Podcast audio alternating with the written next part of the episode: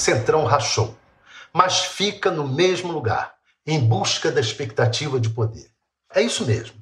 Eu explico. O presidente da Câmara, Rodrigo Maia, que é deputado pelo DEM do Rio de Janeiro, soltou nota afirmando que a saída de seu partido e o MDB do Centrão é um fato costumeiro no Congresso, motivado apenas pela distribuição de cargos nas comissões.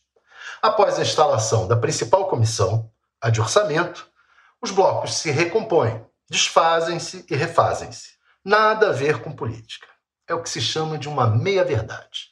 De fato, a pandemia colocou freio nas sessões presenciais do Congresso e as comissões acabaram não se reunindo. Isso fez o bloco de nove partidos que formam o Centrão continuar existindo para além daquele período do início do ano. Mas o DEM e o MDB não romperam agora porque as comissões teriam voltado a funcionar.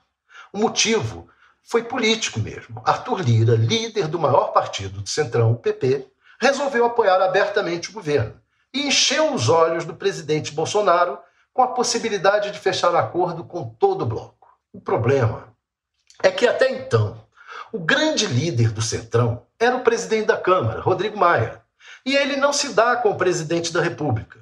Bolsonaro já se coloca como candidato à reeleição e Maia é postulante ao Planalto.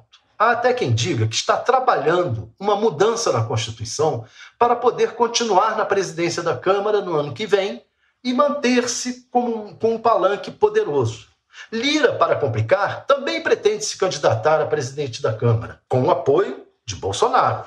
Com a saída do DEM e do MDB, do bloco, o bloco de Arthur Lira caiu de cerca de 20 deputados para algo em torno de 150.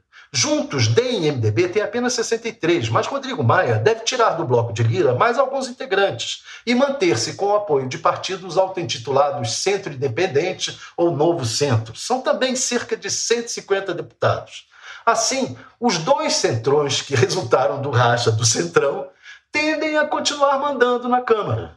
Se a maior parte se juntar ao governo, saem vitoriosos nas votações. Se se juntarem à oposição, derrotam o governo.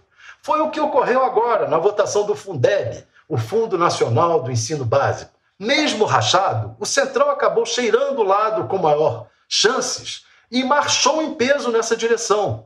Naquele momento, foi uma goleada contra o governo. Mas nada impede que no futuro seja a favor. E assim irão navegando os partidos e líderes do Centrão até as eleições de 2022. Lá decidem quem tem maior expectativa de poder e escolhem o seu lado. O Centrão rachou, mas não morreu. Seu espírito irá continuar vagando firme e forte pela política brasileira.